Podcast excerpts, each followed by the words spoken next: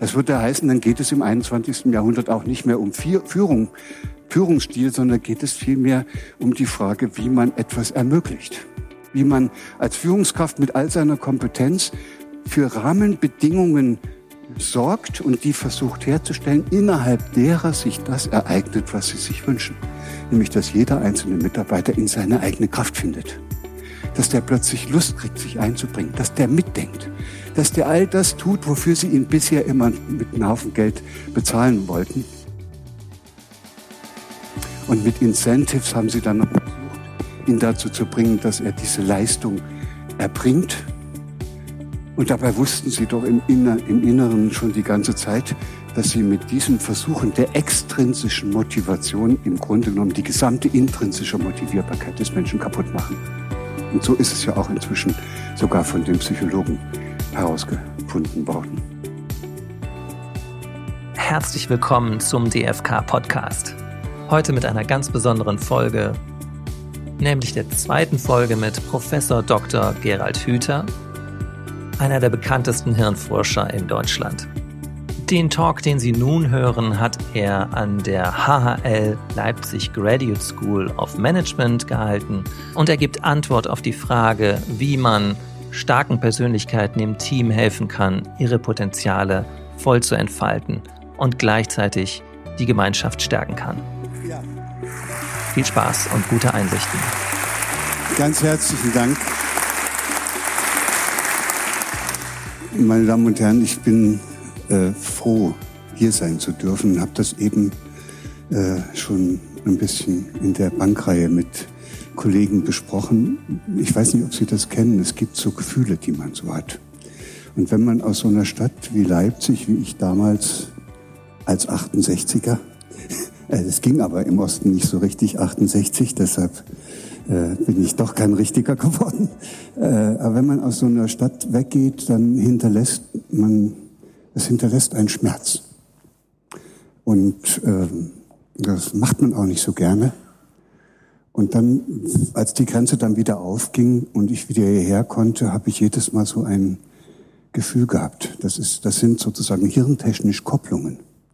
Da hängen Emotionen, an Wahrnehmungen, das ist miteinander verkoppelt und dann sieht man dieses alte Universitätsgebäude, diesen Weisheitszahn und auf einmal kriege ich wieder die gleiche Beklemmung, wie ich damals hatte, als ich dort meine Doktorurkunde abholen musste. Und, und das ist mir dann über die Jahre immer weiter so gegangen und, äh, und erst in den letzten paar Jahren merke ich, dass mir dass mir Leipzig auf eine neue Art und Weise entgegentritt, dass hier in der Stadt irgendwas passiert ist, was mit dem Alten gar nichts mehr zu tun hat. Und jetzt kann ich sagen, das ist heute, das habe ich eben gesagt, das ist heute das erste Mal, dass ich so ganz unbeschwert und einfach froh so einen Vortrag hier halten kann, ohne dass mich irgendwas aus dieser Vergangenheit und an diesen emotionalen Kopplungen noch weiter belastet. Deshalb bin ich sehr dankbar, dass ich hier sein darf und dass ich als Hirnforscher in so eine Position gekommen bin, wie ich sie heute einnehme, hat mit mir auch nicht so ganz viel zu tun. Das ist einfach, wir leben in einer Zeit, in der zufälligerweise ich zu denen gehöre, die noch am Anfang äh, Hirne in Scheiben geschnitten haben, die also eingefärbt haben mit der Golgi-Methode und wo man dann noch daran geglaubt hat, was dieser äh, Cajal und Golgi und wie sie alle heißen, Anfang des 19. Jahrhunderts behauptet haben, nämlich dass wenn das Hirn sich einmal strukturiert hat mit diesen ganzen Vernetzungen und die Nervenzellen alle ihre Kontakte gefunden haben, dass sich dann an diesem Hirn nichts mehr verändert. Ich weiß, dass ich dann, als ich abgehauen war, im Max-Planck-Institut in Göttingen äh, einen Kollegen hatte, der züchtete Erwachsene, also Nervenzellen von erwachsenen Ratten. Die wurden da isoliert, in so Petrischalen ausgestreut. Und eines Tages rannte der über den Gang und sagte, meine Nervenzellen haben einen Fortsatz gekriegt. Das war unmöglich. Da sind alle aus ihren Labortüren rausgekommen, haben durch das Mikroskop geguckt und Tatsache, da waren die Fortsätze wieder ausgewachsen von erwachsenen Nervenzellen. Ging überhaupt nicht. Und er hat das natürlich eingereicht und äh, haben sie ihm nicht geglaubt, dass das Nervenzellen sind und dann sollte er noch dieses machen und jenes. Es ist nie publiziert worden. So, und dann ist durch technische Fortschritte muss ich jetzt so, so zugeben. Also manchmal ist auch gut, wenn Techniken entwickelt werden, mit denen man plötzlich Dinge sehen kann und sichtbar machen kann, die man vorher nicht gesehen hat. Das war das Kernspintomographie, also funktionelles Kernspin. Äh, und mit diesen Maschinen, Maschinen konnte man jetzt plötzlich ins lebendige Hirn reingucken. Und auf einmal ist es gepoltert. Da kann ich doch nichts dazu. Das, das war plötzlich wie, also die Hirnforscher selbst konnten nicht glauben, was sie da, was sie da sahen. Ne? Also 50-jährige Personen, die nochmal jonglieren gelernt haben und ein halbes Jahr später hatten die eine Jonglierverschaltung im Hirn, die nicht vorher da gewesen war. Die hat es sich gebildet, weil da plötzlich das Netzwerke auf eine neue Art und Weise äh, benutzt worden sind und sich dann umbilden. Und heute heißt die frohe Botschaft, das menschliche Hirn ist das ganze Leben lang in diesem veränderbaren Zustand. Gibt überhaupt keinen Grund daran zu zweifeln, dass man bis zum letzten Atemzug nochmal ein anderer werden könnte. Oder eine andere. Ja, nachher reden wir noch ein bisschen darüber, dass da noch ein zweiter Teil dran hängt, der heißt, wenn man will. und, und dieses, diese ungeheure Neuroplastizität, die ist einfach sozusagen immer noch nicht in alle Kreise der Bevölkerung vorgedrungen, weil wir natürlich alle der Meinung sind, dass man doch nichts ändern kann. Hm? Muss man dann eben mit dem zufrieden sein, was man dann so hat. Und da, auch darüber muss man ein bisschen nachdenken, warum neigt eine Gesellschaft dazu, solche Determinismen anzunehmen? Warum sind Menschen bereit daran zu glauben, dass sie das Ergebnis ihrer genetischen Anlagen sind? Doch blöd. Und die, die Genetiker haben es ja dann zu Ende geführt. Gott sei Dank gibt es ja diese Wissenschaft, die dann konsequent bis zum letzten Tag das menschliche Genom in seine Einzelteile zerlegt, dann wird die FAZ abgedruckt, wo die ganzen Basensequenzen vorgeführt werden und oben drüber steht, nun haben wir erkannt, was der Mensch ist. Und das Ergebnis war, hat genauso viele Gene wie ein Fadenwurm. Hat sich auch an diesem Genom seit 100.000 Jahren nichts mehr geändert und von wegen, wir sind das Produkt unserer Gene, das ist überhaupt nicht mehr haltbar. Das ist also, das ist Determinismus, ist irgendwie eine Ideologie, an die man glauben möchte, damit man nichts verändern muss. Wir haben noch mehr solche schönen Ideologien, die dann auch natürlich wissenschaftlich begründet werden können. Und dann ist das plötzlich alles aufgebrochen. Plötzlich stellt sich das Hirn als, also das Genom stellt sich als etwas raus, was also solche komplexen Dinge wie ein Hirn gar nicht zusammenbauen kann.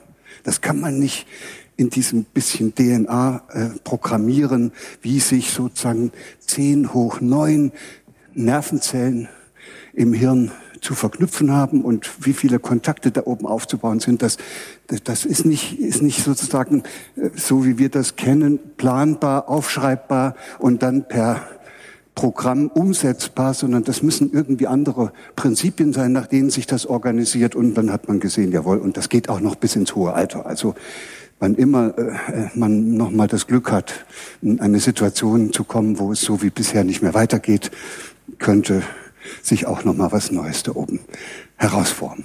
Das ist großartig. Und die zweite große Entdeckung heißt, weil die genetischen Programme nicht wissen, wie es geht, geben die uns gewissermaßen mit unseren irrsinnig lernfähigen Gehirnen mehr mit auf den Weg, als wir brauchen. Hm? Sie produzieren viel zu viele, also die genetischen Programme werden eingeschaltet dann während der Embryonalentwicklung und dann werden viel, viel mehr Nervenzellen produziert, als man für ein normales Hirn hier in Leipzig braucht. ja, oder in Rio de Janeiro oder wo auch immer. Also es ist ein Drittel mehr da. Das ist dann schon weggeschrumpelt wieder, wenn man auf die Welt kommt. Da hat das Hirn schon gemerkt, dass gar nicht so viel notwendig ist, wie die genetischen Programme gedacht haben. Und genauso geht das mit den Vernetzungen. Es wird viel mehr angelegt, als gebraucht wird. Und es ist fast biblisch. Es wird sozusagen aus der Fülle heraus gestaltet. Aus der Fülle heraus strukturiert sich das Hirn. So. Und es strukturiert sich anhand der Erfahrungen, die man macht. Und während der vorgeburtlichen Phase ist das, was im Hirn ankommt und was man dann später Erfahrung nennt, weil es über die Sinnesorgane kommt, während der vorgeburtlichen Phase sind das die aus dem eigenen Körper kommenden Signalmuster. Man könnte sagen, das Hirn merkt plötzlich, dass auch ein Arm dran hängt. Und dann macht es, reagiert es darauf, dass da plötzlich so eine Signale kommen, weil der Arm zuckt schafft es, Netzwerke zu aktivieren, die dazu führen, dass diese Zuckung sozusagen gelenkt werden kann. Dass das also so zuckt und dann wieder zurückgeht. So, und dann wird das immer weiter ausgebaut und verfeinert. Alles Selbstorganisation. Und am Ende kann man dann beobachten, wie das ungeborene Kind, wenn es Lust drauf hat, dann einfach mal den Daumen in den Mund steckt. Das ist, ist keine Führungskraft da gewesen, die das gesagt hat, wie es geht. alles selbst gelernt. Es ist auch kein genetisches Programm da, was dafür sorgt, dass diese Vernetzung, die dann für die Bewegung der Extremitäten notwendig ist im Hirn, wie die geschaltet werden muss, sondern es ist nur Potenzial da, in Form von Vernetzungsangeboten und es ist ein Arm da in Form von konkreter physischer Beschaffenheit. Der mag ja genetisch bestimmt sein, dass der größer oder kleiner ist mit kleinen Händen oder großen Händen und Fingern und, und das gilt ja nicht nur für die Arme, es gilt ja auch noch für die Beine und das gilt ja auch für alle anderen Organe, sogar für die Dichte der Oberflächenrezeptoren auf der Haut, so dass jeder Mensch ja zwangsläufig mit einem anderen Körper schon auf die Welt kommt. Und da sich das Hirn sozusagen schon vorgeburtlich anhand der aus dem eigenen Körper kommenden Signalmuster strukturiert, kommen wir eben alle, na, sind wir auch alle mit einem Hirn zur Welt gekommen, was genau zu diesem Körper passt. Das ist so schön. Weil das heißt, dann ist auch jeder mal richtig gewesen. Ganz und gar genau der Richtige mit seinem Hirn zu diesem Körper. Wunderbar, hat wunderbar gepasst, weil sich das Hirn anhand dieses eigenen Körpers strukturiert hat. So, und dann wächst man halt anschließend in diese Familie rein und strukturiert sich dann weiter anhand der Erfahrung, die man da in dieser Familie macht. Auch wunderbar. Und das ist alles nicht lenkbar und nicht planbar, das ist alles selbst organisiert. Und das passt nicht so richtig in unsere alte Welt und unser altes Denken, was aus dem vorigen Jahrhundert kommt, dass wir immer irgendwie glauben, es müsse ein Programm sein oder irgendjemand müsse da sein, der es macht oder der das aufschreibt, wie es geht und dann wird es umgesetzt und dann ist das fertige Ding da. Also Maschinendenken ist das immer noch im Grunde genommen. Man weiß, hier ist die Maschine und da gibt es einen Bauplan und da werden die Einzelteile zusammengebastelt und nach dem Bauplan zusammengefügt und dann hat man das fertige Produkt. Das klappt ja auch mit Maschinen, aber das Hirn ist sowas nicht. Und deshalb geht es im Hirn auch nicht so sehr darum, dass da irgendein Plan abgearbeitet wird, sondern dieses Hirn ist eben, was ich eben schon versucht deutlich zu machen, ist in der Lage, sich unterwegs selbst zu erfinden. Irre, ne? Selbstorganisation. Und, und diese Selbstorganisation, die, die hat natürlich, also die kann man nicht, nicht machen, aber man kann natürlich Bedingungen schaffen, für Menschen, die dann schon auf der Welt sind. Vorgeburtlich ist da wenig zu machen, wenn man nicht so allzu sehr daran rumfummeln will. Aber wenn man dann Kinder heranreifen sieht, könnte man für Bedingungen schaffen, in denen dieser Selbstorganisationsprozess sich besonders günstig entfaltet. Weil das ist ja schon ein Unterschied, ob ich mit in, in diese Familie reinwachse oder in diese, ob ich äh, da gesehen werde und gemocht werde oder ob ich da mit Frühfördermethoden zu irgendwas gemacht werden soll. Diese ganzen Erfahrungen bestimmen dann gewissermaßen, wie sich das System Hirn, wie sich diese Vernetzungen im Hirn äh, organisieren. Und da gibt es ein Prinzip, und das hat mir dann erst in den letzten Jahren so richtig zu denken gegeben, weil auf einmal stelle ich fest, es ist auch gar nicht das Gehirn, was, was diese Selbstorganisation organisiert und macht, sondern es gibt dahinter ein Prinzip, das habe ich von den Physikern gelernt, nämlich dass alles, was sich selbst organisiert, sich an einem Kriterium organisiert und das heißt, es muss möglichst wenig Energie verbraucht werden.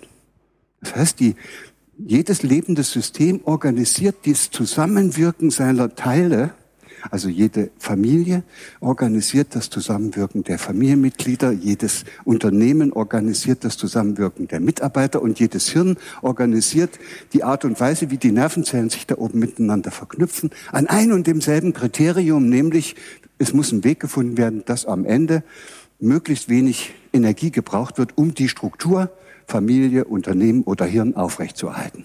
Und wenn das nicht geschafft wird, zerfliegt das System. Und das ist der zweite Hauptsatz der Thermodynamik, dem nun auch das Hirn zu folgen hat.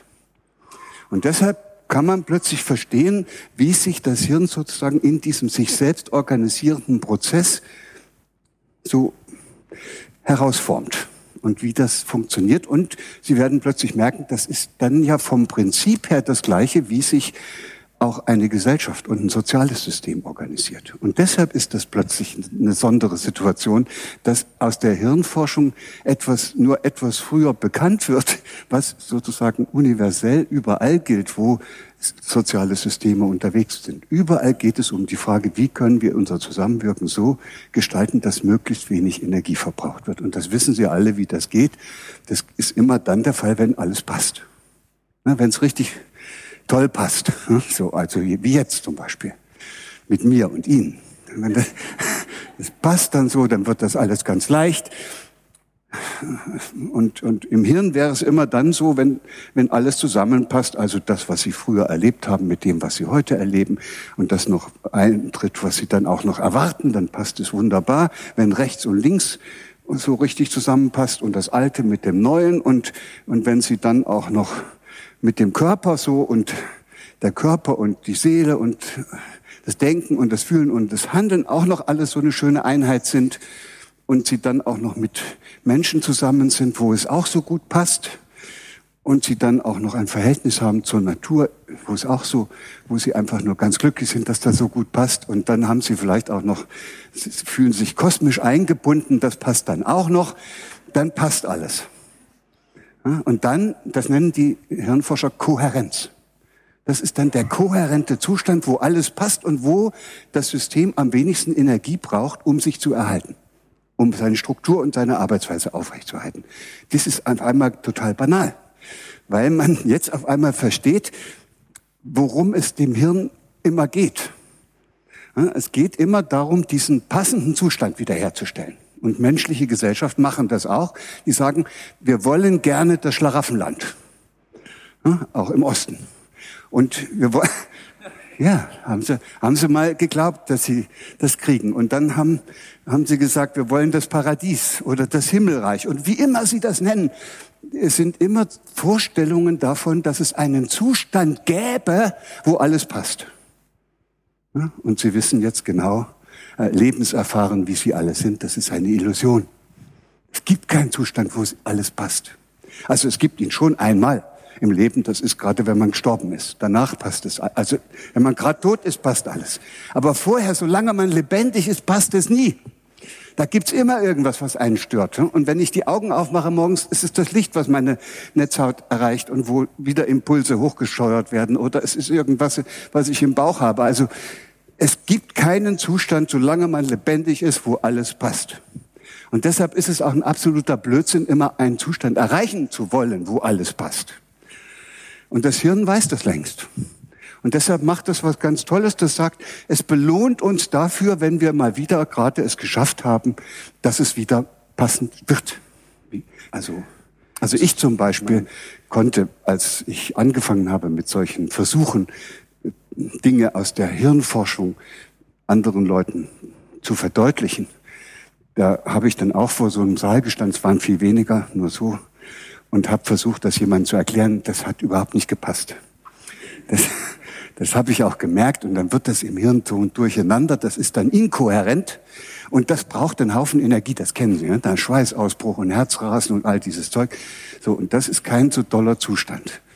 Und wenn man dann äh, aber doch irgendwie merkt, dass es geht und dass man es kann, dann, dann gelingt es einem ja einen unpassenden Zustand, der viel Energie verbraucht, in einen passenden Zustand zu verwandeln, wo auf einmal wenig Energie verbraucht wird. Und diese, ich sage es jetzt mal so ein bisschen bildlich, so ganz einfach ist es nicht, aber diese dabei frei werdende Energie wird benutzt, um im Hirn die sogenannten emotionalen Zentren zu aktivieren.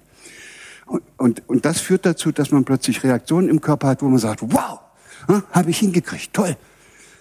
So, und, und da werden dann Botenstoffe im Hirn ausgeschüttet von diesen, die Hirnforscher nennen diesen Bereich im Hirn Belohnungszentrum. Ist nicht immer so toll, was, wofür man sich da belohnt. Und, und dann werden Botenstoffe ausgeschüttet, die dieses tolle Körpergefühl machen, fühlt sich so ähnlich an, als hätte man, gleichzeitig Kokain und Heroin genommen. Und diese Botenstoffe wirken auch als sogenannte Wachstumsfaktoren oder als neurotrophe Faktoren oder die setzen neurotrophe Faktoren frei.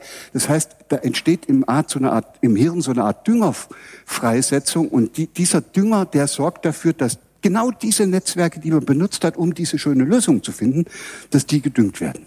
Fantastisch. Jetzt wissen Sie auf einmal, wie Sie diejenigen geworden sind, die Sie sind. Sie, Sie haben Lösungen gefunden im Leben.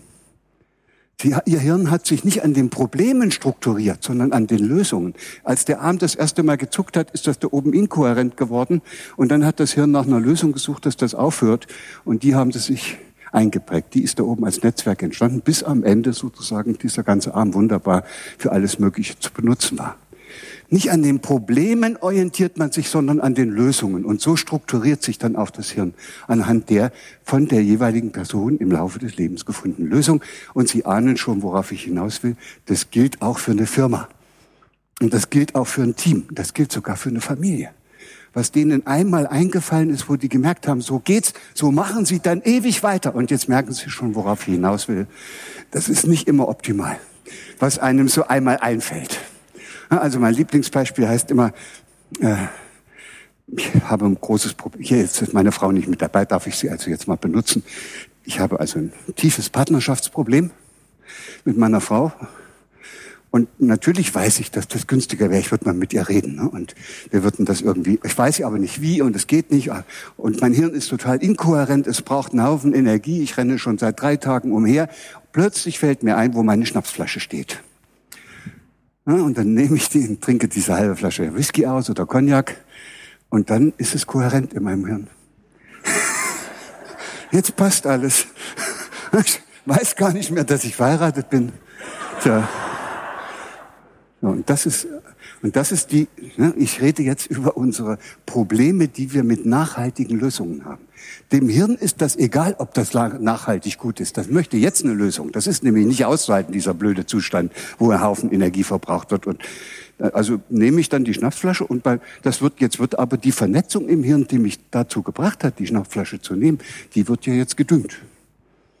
Ja, und, und dann brauche ich beim nächsten Mal schon gar nicht mehr so einen großen Streit mit meiner Frau, und da wird es wieder gedüngt und irgendwann brauche ich überhaupt keinen Streit mehr mit meiner Frau und auch keine, keine Frau überhaupt, sondern ich brauche nur den Schnaps. So, und so entstehen Abhängigkeiten von den selbst gefundenen Lösungen. Soweit okay. Jetzt bin ich dort, wo ich hin will. Weil jetzt können wir uns eben auch ein bisschen darüber unterhalten, wie das in, im, im Leben dann tatsächlich umgesetzt wird. Es ist doch toll, dass man das mit dem Hirn so schön erklären kann, dass man sagen kann, okay, das geht immer um Kohärenz, es geht um Energiesparen, es geht darum, dass etwas gefunden wird, wo alles passt. Im Deutschen gibt es dafür einen wunderbaren Namen, wenn alles so richtig schön passt. Der heißt nicht Erfolg haben, sondern der heißt gelingen. Es ist verrückt, dass wir im Deutschen einen Begriff haben, um einen sich selbst organisierenden Prozess zu beschreiben. Und gelingen. Ich sage das immer, dass wir im Deutschen so einen Begriff haben, weil es den im Englischen nicht gibt. Im Englischen müssen sie immer achieven oder successful sein, also erfolgreich. Also, aber Erfolg ist was anderes als gelingen. Und wenn Sie, und wenn Sie jetzt eine ein, so, so ein Amerikaner haben und versuchen, dem das zu erklären, wie das mit der Selbstorganisation ist und dass das ums Gelingen geht und dass das Gelingen sich dadurch auszeichnet, dass dieser wunderbare Zustand erreicht wird, in dem alles so, so passt und so sein soll, wie es ist, dann ist das relativ schwierig, weil der versteht es nicht. Der will es immer machen. Und die meisten Führungskräfte aus dem vorigen Jahrhundert haben auch das Gefühl, ohne sie ginge es nicht. Die wollen es auch unbedingt machen. Und, und wenn nun aber aus der Biologie dieser Impuls kommt und durch die Hirnforschung auch noch so schön verstärkt wird, dass diese ganzen Prozesse, die wir im Lebendigen beobachten, in Wirklichkeit selbst sich organisierende Prozesse sind, dann macht das keinen Sinn mehr, da irgendwas machen zu wollen. Und da dauernd reinzugehen und zu drücken und zu schieben, sondern da muss man erstmal gucken, ob man das vielleicht irgendwie anders handhaben kann. Und dann äh, verstehen aber vor allen Dingen unsere angloamerikanischen Kollegen nicht so richtig, wenn man denen erzählt, es ginge ums Gelingen, weil sie da kein Wort haben fürs Gelingen. Und dann nehme ich immer dieses Beispiel und sage, das ist wie bei uns, if you prepare a cake, wenn du Kuchen machen willst. Und zwar so einen, wie man hier auch in Leipzig macht, so, so mit der Hefe und dem Hefestück und was dann so aufgehen muss. Und die Decke muss man so, so ein Tuch drüber decken. Und, und dann macht man das alles so, wie man das denkt, dass das wird. Und dann schiebt man den in den Ofen und macht noch die richtige Temperatur. Also mit all seiner Kompetenz als Führungskraft organisiert, bringt man das Ding da sozusagen dorthin, wo man dann hofft, dass es so wird, wie es werden könnte. Und dann holt man es raus. Und dann sage ich dem Amerikaner so, und dann stellen wir das hin. And then we say, es ist gelungen. And how do you call that? Und dann sagt er, wenn er gefragt hat, wie er das nennt, it's well done. Und da merken Sie den Unterschied. Der, der hat nicht verstanden, dass man so ein kompliziertes Ding wie so ein Kuchen gar nicht machen kann, weil der sich selbst machen muss. Und nun kann man sagen, ja, wenn aber einer so rangeht und das gar nicht so versteht, dann kann das, muss das auch bedeuten, dass der dann auch solche Kuchen gar nicht backt wie wir. Und das stimmt. Also so Kekse kaufen und die so Streusel draus machen und dann darüber eine Marmelade schieben und dann noch eine Schicht von diesem und jenem, das ist ein, der ist well done. Der braucht auch nichts zu gelingen. Und, und da finde ich, es wird es kitzlig. Weil da finde ich, kommt das Leben rein in dieses Ganze. Und dann kann man eben die Frage stellen, okay, wenn das, wenn das so ist, dass es schon beim Kuchen so ist, dass man ihn nicht machen kann, wie kann man denn als Führungskraft sein Team zu dem machen, was man sich wünscht? Und die Antwort heißt, man kann es nicht machen. Es kann nur gelingen. Hm? Und, und wenn es gelingt, jetzt kommt der große Clou. Wir können, uns nachher noch ein bisschen hier unterhalten, weil wir haben einen Kollegen mitgebracht, das ist der Sven Ole Müller, der mit seinem Fahrradteam einmal das Race Across America äh, ge gefahren ist und es mit fünf Stunden Vorsprung vor den Amerikanern mit seinem Team gewonnen hat. Das ist gelungen. Aber so, genau. Und das ist, was da gelungen ist, ist nicht der Abschluss, dass die gewonnen haben. Das war das Ergebnis. Das Ergebnis, dass so etwas Tolles dabei rausgekommen ist, war das, dieses Ergebnis war, war daraus entstanden, dass da etwas anderes gelungen war, nämlich die Zusammenarbeit in diesem Team. Die haben sich derartig gut verstanden, die haben sich derartig toll unterstützt. Das ist so ein wunderbares Zusammenspiel geworden.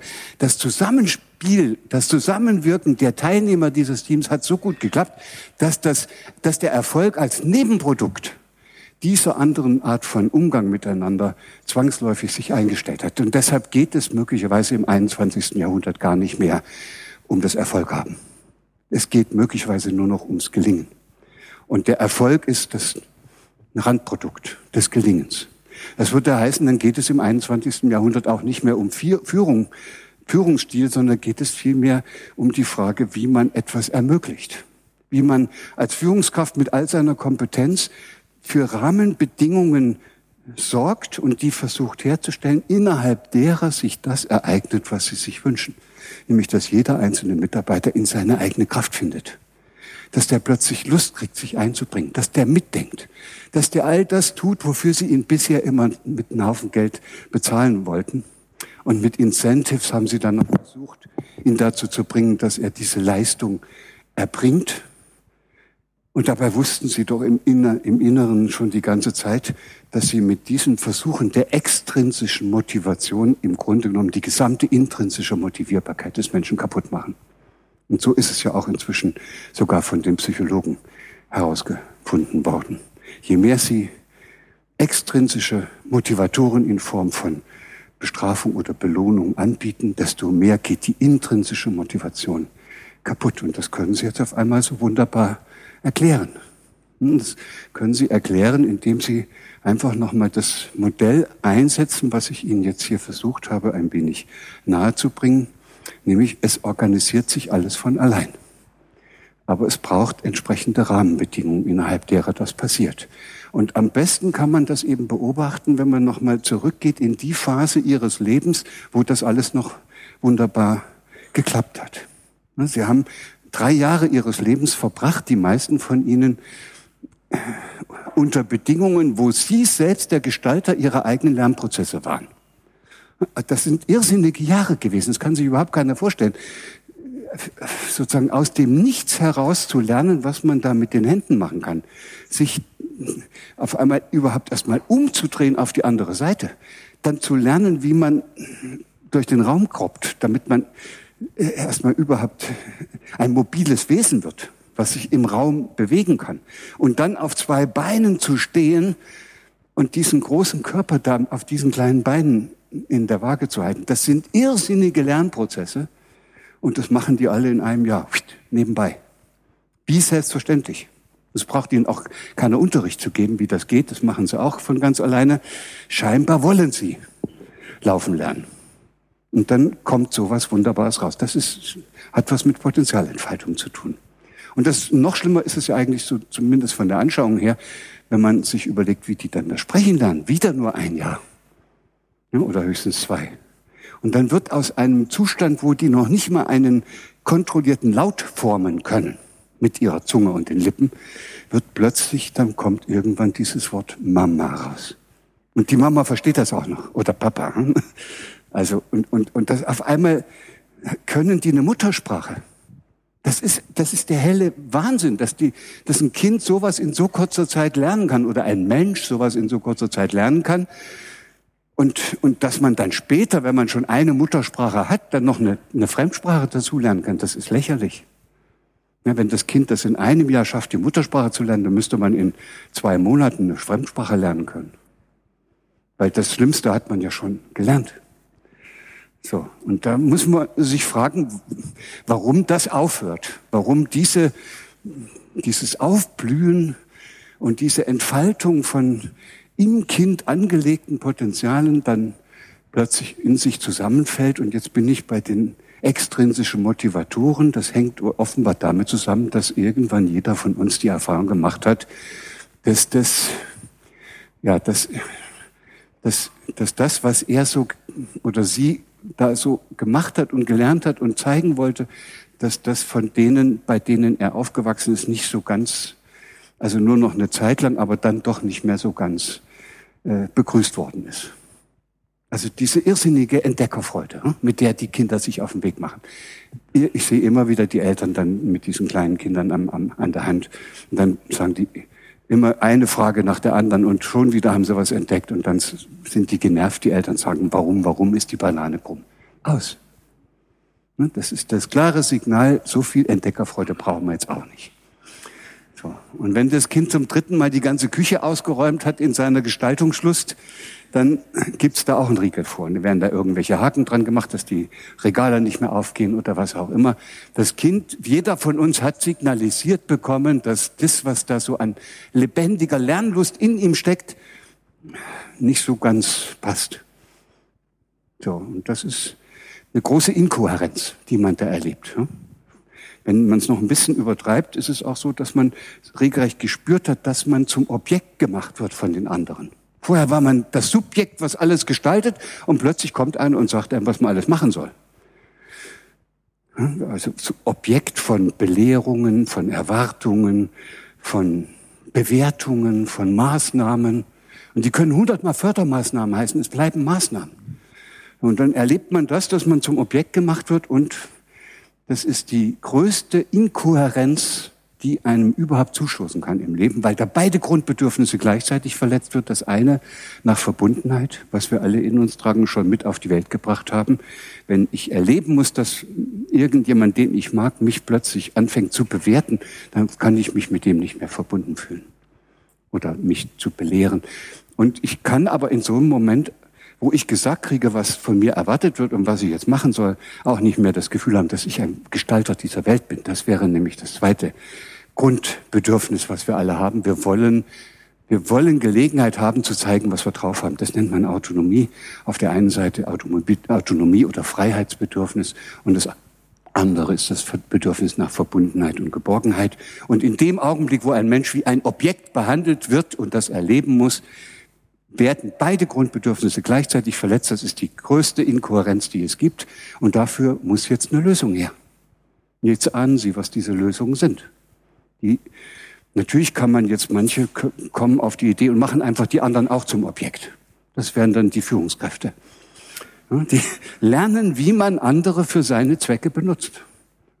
Wie du mir, so ich dir. Und dann sind die schon im Kindergarten unterwegs und nehmen die Zügel in die Hand und zeigen den anderen, wo es lang geht. Und wenn diejenigen, die da besonders erfolgreich sind, das wird ja dann im Hirn immer weiter mit dem Dünger gebahnt, die bilden sich dann ein, sie könnten die ganze Welt lenken und beherrschen. Gibt's ja auch noch immer so ein paar Exemplare. So, und, und dann gibt es noch welche, die, die beziehen das auf sich, die, die haben nicht die Kraft, andere Menschen zum Objekt zu machen. Die können der Mama jetzt nicht sagen, du bist blöd, und ich guck mal, wie ich dich austrickse, sondern die sagen, ich bin blöd. Und ich kann es nicht, ich bin zu doof dafür. Das sind negative Selbstzuschreibungen, auch die sind eine Lösung. Hm? In dem Augenblick, wo ich mich für doof erkläre und nichts kann, bin ich aus der Inkohärenz raus. Geht's erstmal wieder gut. Und in beiden Fällen muss man aber was ganz Schreckliches machen und, und in beiden Fällen muss man diese innere Freude am Entdecken und am Gestalten die muss man irgendwie unterdrücken, weil die passt da jetzt nicht mehr hin. Man hat ein Problem, man muss das Problem lösen, das löst man auch.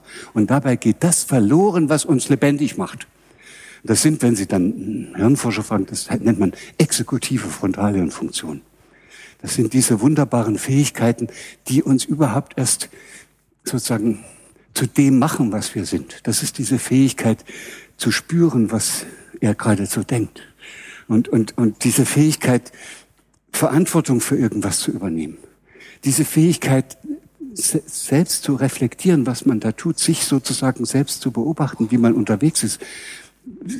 Die Fähigkeit, Handlungen zu planen, die Folgen von Handlungen abzuschätzen, Affekte zu kontrollieren, mal einen Frust auszuhalten und auch mal einen Impuls nicht gleich umsetzen zu wollen. Das sind alles diese wunderbaren, großartigen Fähigkeiten des Hirns, die sich gar nicht herausbilden lassen und die man die man nur herausbilden kann, wenn man dazu die entsprechenden Gelegenheiten hat. Und da muss man sich als Objekt in dieser Welt erleben.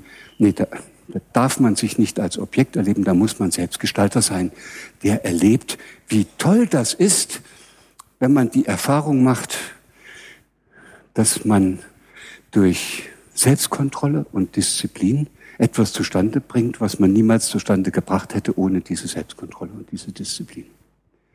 Und dann kann man so ein inneres Bild davon entwickeln, wie schön das ist, dass man jemand ist, der das kann. Und das wird dann im Hirn verankert. Und dann ist man ein Mensch, der auf sich selbst auch aufpassen kann. Und nicht einer, der gehorsam das macht, was andere ihm sagen. Was wir ja auch als Disziplin bezeichnen. Und diese, diese Fähigkeit, die Menschen dann im Laufe ihres Lebens herausbilden, das sind eigentlich die wesentlichsten Fähigkeiten, um die es geht und, und die kann man unter bestimmten Bedingungen eben nicht herausbilden. Ich sage jetzt nicht so sehr viel über unser Schulsystem, aber äh, Sie ahnen, dass man da bestimmte Gelegenheiten braucht. So, und jetzt haben Sie als Führungskräfte in der Wirtschaft mit Leuten zu tun, deshalb erzähle ich diese ganze lange Geschichte, die kommen aus dieser Erfahrung. Das sind welche, die haben möglicherweise aufgehört, an sich selbst zu glauben. Die haben noch nie in ihrem Leben diese, dieses Gefühl gehabt, dass sie wichtig sind, dass sie bedeutsam sind. Die haben vielleicht immer nur versucht, irgendwie durchzukommen. Die haben auch, die müssen dann ja auch, damit das nicht so weh tut, ihre eigene Entdeckerfreude, ihre Gestaltungslust, ihr, ihre Fähigkeit zum Mitgefühl und Einfühlungsvermögen, das müssen die in sich selbst ja alles unterdrücken, damit sie das aushalten und in diese Welt hineinwachsen können. Und dabei verwickeln die sich gewissermaßen. Das ist, die, müssen diese lebendigen Anteile und Bedürfnisse in ihrem Hirn weghemmen. So, so lange, bis die nicht mehr auftauchen. Bis man dann sozusagen ein Kind, was also so einen Bewegungsdrang hat, muss in der Schule macht es die Erfahrung, das geht nicht mit dem Bewegungsdrang, also wird es seinen eigenen Bewegungsdrang so lange weghemmen, bis es dann drei Stunden oder fünf Stunden auf dem Stuhl sitzen bleiben kann. Und dann hat es das aber sich selbst sozusagen verwickelt und deshalb ist das so schwer später wieder aufzulösen. Wenn Menschen erst mal angefangen haben, diese lebendigen Anteile in sich einzuwickeln, dann ist das nicht mehr, dann gibt es keine Entfaltungsmöglichkeiten mehr. So, und dann müsste man, wenn man in so einen Zustand gekommen ist, als Führungskraft alles tun, was nur geht, damit Menschen aus diesen Verwicklungen herausfinden. Das heißt, die müssten Gelegenheit bekommen, sich zu entwickeln. So, und jetzt heißt es, wie geht das? Und da bin ich wieder bei meinem Kuchen. Die brauchen Rahmenbedingungen, wo sie sich dann, wenn sie so eine ungünstige Erfahrung gemacht haben, dass sie wie ein Objekt behandelt worden sind, wo sie sich wieder als Subjekt, als Gestalter erleben können. Die brauchen Gelegenheiten, wo sie zeigen können, was sie drauf haben. Die brauchen Gelegenheiten, um auch wieder mit diesen Anteilen in sich selbst in Berührung zu kommen. Weil nur dann kann man feststellen und dann wird man auch merken, dass man da etwas verloren hat, was einem ganz wichtig ist. Und das lässt sich alles in einer modernen Gesellschaft realisieren. Das lässt sich machen. So, und jetzt kommt der Punkt. Aber es ist extrem schwer, das als Einzelner zu machen. Eine einzelne Führungskraft, die so anfängt, läuft Gefahr, dass sie von den anderen in die alten Muster zurückgestoßen wird. Ein einzelner Mitarbeiter, der so versucht zu arbeiten, läuft Gefahr, dass er von den anderen wieder in die alten Muster zurückgezogen wird. Deshalb funktioniert es überall nicht. Es gibt immer wieder Einzelne, die aufwachen, die es anders machen wollen und kriegen es nicht zustande. Weil es eben, weil diese alten Muster ne, sind eben es ist sehr inkohärent, wenn man plötzlich spürt, dass man anders ist als die anderen und, und dann gehört man nicht mehr dazu, dann wird man dauernd komisch angeguckt und dann macht man lieber so weiter wie bisher, obwohl das wirklich Mist ist. So, und deshalb mein, mein Vorschlag, und das war der Grund, weshalb ich so gerne hierher gekommen bin. Es stehen riesige Veränderungsprozesse an und wir werden diese Transformationen, die da auf uns zukommen, nicht mehr in diesem alten Einzelkämpfermodus bewerkstelligen können. Es wird auch keiner kommen, kein genetisches Programm, kein lieber Gott und auch keine Führungskraft, die uns sagt, wie das geht. Diese wunderbaren Transformationsprozesse kriegen wir nur hin, wenn wir das gemeinsam versuchen, indem wir uns gemeinsam auf den Weg machen. Wenn ich als Einzelner versuche, wieder so zu leben, wie ich das eigentlich richtig finde und wie es mir es auch ermöglicht, meine Talente und Begabungen zu entfalten, werde ich garantiert in dieser Gesellschaft wieder dorthin zurückgestoßen, wo ich herkomme. Wenn ich aber drei andere finde oder fünf oder ein ganzes Team oder eine ganze Firma, in der das anders ist, dann zieht mich das hoch. Und dann komme ich sozusagen in eine Situation, wo ich, wo ich tatsächlich wieder einer werde, der nicht mehr bedürftig ist, der nicht mehr ständig nach etwas sucht, was er noch nicht hat, der das wieder, der sich wieder mit dem verbinden kann, was er ursprünglich mal hatte, als er laufen gelernt hat und als er sprechen gelernt hat und als er sich auf den Weg in diese Welt gemacht hat. So, und das ist Zukunftsmusik für morgen. Und was ich mir wünsche, was ich mir wünsche, ist einfach, dass dass es Regionen gibt, kleine Inseln, wo Menschen anfangen, dieses andere Zusammenleben miteinander auszuprobieren. Wo Menschen Gemeinschaften bilden, die, die so beschaffen sind, dass keiner den anderen mehr zum Objekt seiner Absichten, Ziele, Wünsche, Vorstellungen, Bewertungen und so weiter macht. Wo Menschen gemeinsam versuchen, ein Anliegen zu verfolgen, das ihnen allen gleichermaßen am Herzen liegt und wo sie dann wieder in die Situation kommen, wo sie einander begegnen und sich wechselseitig stärken, als dass sie so viele Reibungsverluste erzeugen in diesen ganzen Streitereien und egozentrischen Durchsetzungsversuchen, wie wir das bisher erlebt haben. Mit anderen Worten, wir haben keine Klimakatastrophe und wir haben auch kein Energieproblem, sondern wir haben eine, eine äußerst ungünstige Kultur des Umgangs miteinander, die dazu führt, dass wir derartige Reibungsverluste erzeugen und so viel Energie verbrauchen, dass wir auf diesem Planeten nicht mehr lange überleben werden können. Man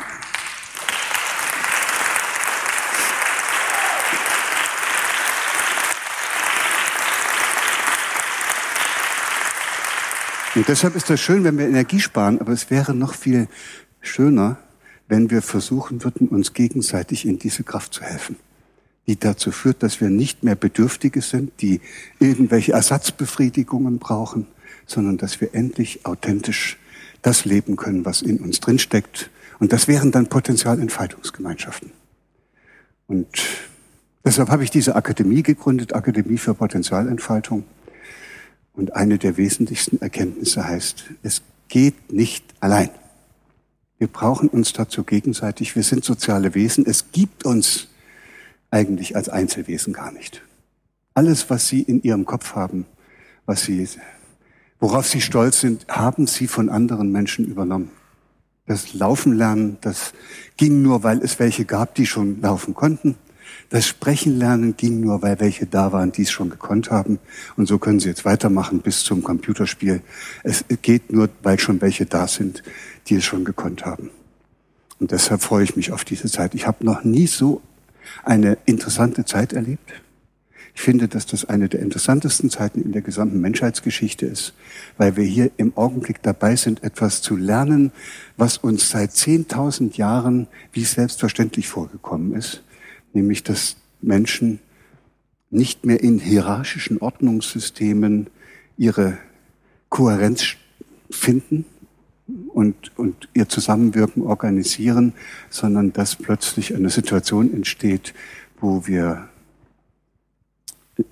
spielerisch ausprobieren müssen, wie es ohne Führung geht. Also die schönste Aufgabe einer Führungskraft im 21. Jahrhundert würde dann darin bestehen, sich selbst unnötig zu machen, weil diese Führungskraft Bedingungen und Rahmenbedingungen setzt, in denen jeder einzelne Mitglied des Teams selbst zur Führungskraft wird und Verantwortung für das ganze Team übernimmt. Und das ist dann weitaus effektiver und verbraucht viel weniger Energie und setzt viel mehr Kräfte frei als das, was wir bisher kennen. Ich drücke Ihnen die Daumen, dass Sie es hinkriegen. Herzlichen Dank.